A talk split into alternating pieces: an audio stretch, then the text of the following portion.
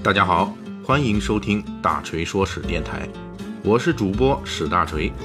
希望您也关注我们其他的历史和读书专辑，那里有更丰富的内容等着您。您也可以关注我的微信公众号“大锤说史”，在那里您可以伴着文字听我的声音。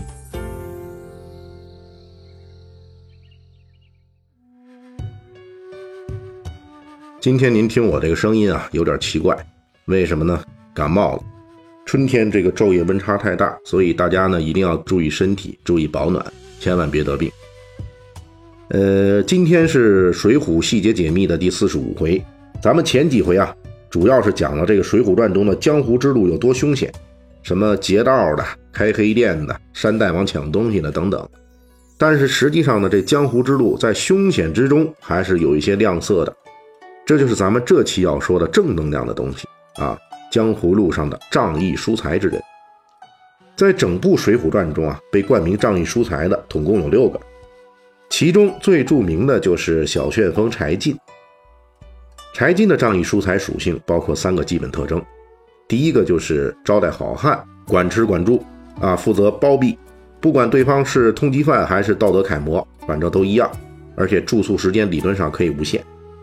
第二个特征就是结交好汉，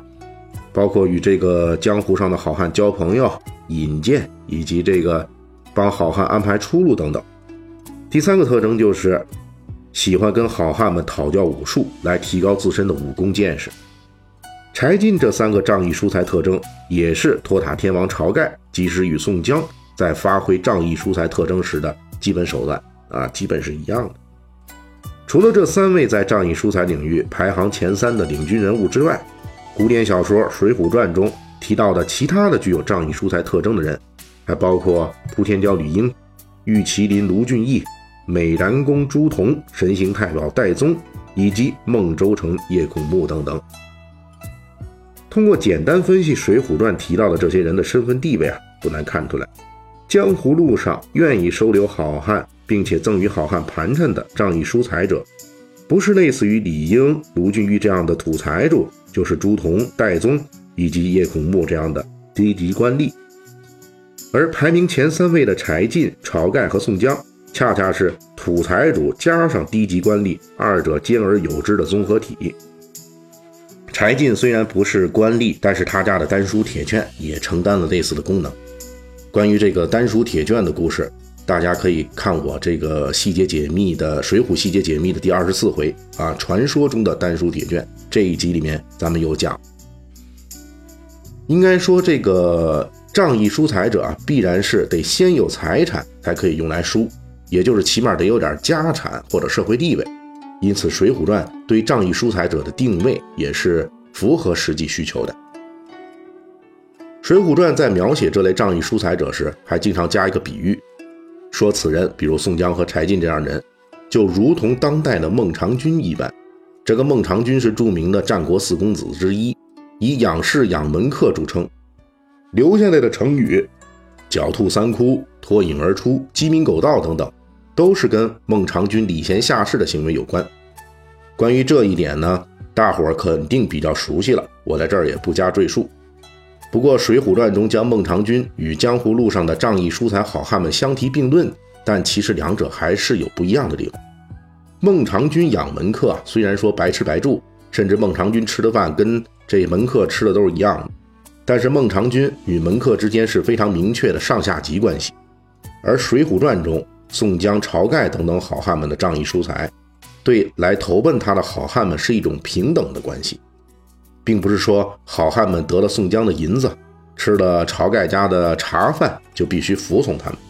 虽然日后宋江、晁盖等人成为了梁山之主，但是那是综合了个人的影响力、号召力、领导力和战斗力等等的各种数值的评估，而并非仅仅因为宋江、晁盖曾经接济过部分梁山好汉。实际上，《水浒传》中歌颂的在江湖路上仗义疏财的好汉。更接近于西汉司马迁所著的正史《史记·游侠列传》中的那些游侠形象。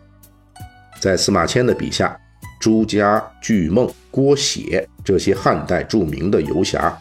普遍具备扶危救困、接济他人、窝藏逃犯、不分贵贱、交友广阔的特征。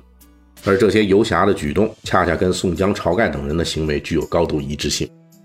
而司马迁所推崇的“言必信，行必果，诺必成”这样的游侠风尚，更是《水浒传》中随处可见的好汉品格。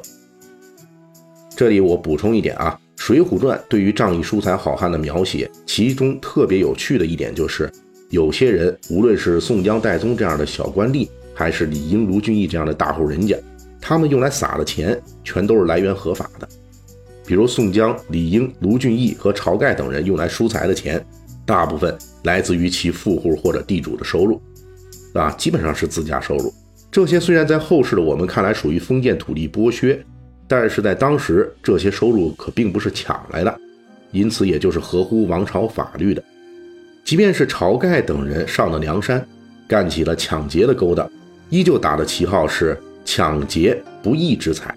也就是说，仗义疏财的好汉们，他们的钱财必须符合封建社会的道德标准，这才能够称得上是仗义疏财。如果用来仗义疏财的钱是非法渠道弄来的黑钱呢？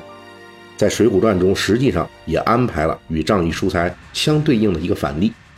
这就是《水浒传》第二回中讲述的高俅发迹故事中出现的闲汉柳世全，人称柳大郎。当时高俅因为在东京汴梁城犯了事儿，在东京城里混不下去了，就来到了淮西临淮州，投奔了闲汉柳世全。这个人啊是开赌房的，书中说他平生专好养闲人，招纳四方汉子。说起这位柳世全的行为是非常符合仗义疏财标准的。作为东京城混不下去的泼皮高俅，投到柳世全家里一住就是三年，啊，免费住啊。到了朝廷大赦的时候，高俅犯的事儿消了，柳世权又写信给自己在东京城的亲戚，附带赠送路费盘缠，帮助高俅回到东京。